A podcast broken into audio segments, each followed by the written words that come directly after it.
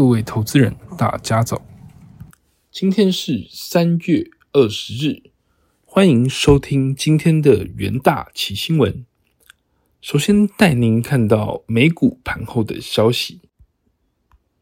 投资人担忧银行业动荡将使全球经济陷入衰退，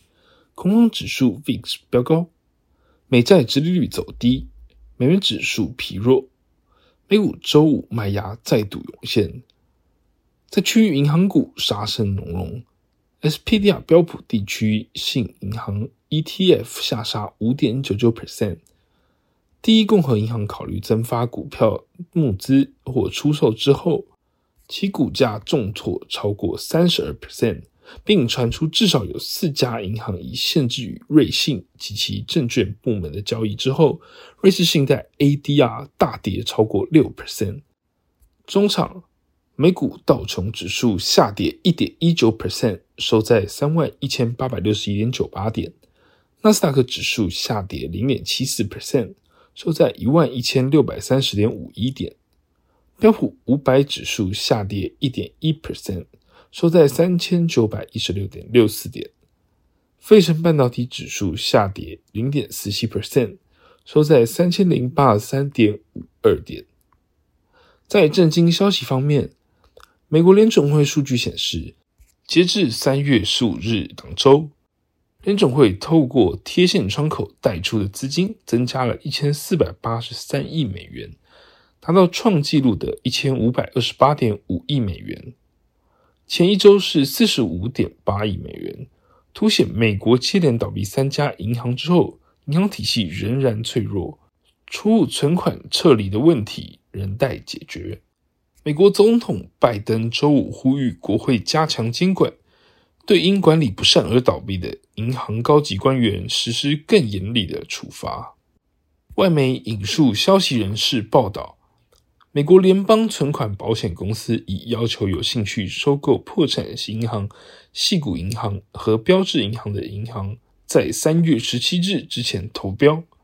而且为了方便出售，美国政府可能不排除共同承担部分的损失。接下来进入到三分钟听股期的单元，首先带您看到智源期货。目前包含客户委托设计案量以及特殊应用晶片需求皆稳定的成长，其公司 ASIC 持续向先进制程转移，有力提升公司的毛利率。加上智源具有数十年 SOC 与 IP 的经验，具备高复杂度 SOC 的设计能力，公司营收动能成长仍然强劲。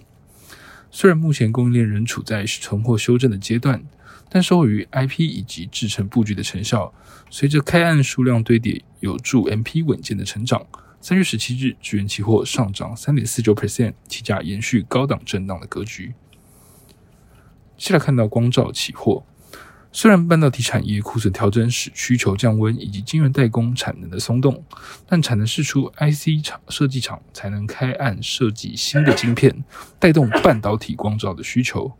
而台湾光照公告将斥资七点九亿元来添购设备，产能预期将增加一成，渴望推升营收与获利持续创高。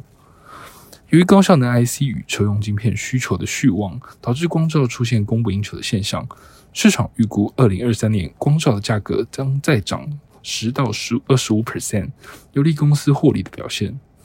三月十七日，光照期货上涨二点九 percent，起价连日上涨，站回季线。在强势股期部分，可以留意联用期货，受惠于驱动 IC 报价止稳以及供应链重启拉货，加上市场传出联用有望成为二零二四年 iPhone 新一代手机 OLED 面板驱动 IC 的供应商，将为公司营收挹注成长的动能。虽然智慧手机与笔电的需求尚未恢复，但在大尺寸驱动 IC、车用面板与 LTPS 面板需求已逐渐的回温。公司营运展望渴望逐步的转加。三月十七日，联永期货上涨三点一二 percent，期价沿十日线持续的上攻。最后看到弱势股期部分，可以留意中华电期货。近日，英国媒体报道，中国在南海的海域针对跨国电信海缆来建制进行干涉，其中市场传出由中华电信投资的 SJC 二海底电缆已受到影响。原先此电缆预计在二零二一年底时即可完工，但因政治因素导致工期延宕超过一年。在国际电信业逐渐的恢复，渴望带动中华电行动服务营收持续成长，但在五 G 建制已到高峰，而应用服务则较为缺乏之际，用户提升速度缓慢，恐怕影响营运的展望。三月十七日，中华电期货下跌零点四二 percent，期价维持区间震荡走势。以上就是今天的重点新闻。明天同一时间，请持续锁定元大奇新闻。谢谢各位收听，我们明天再会。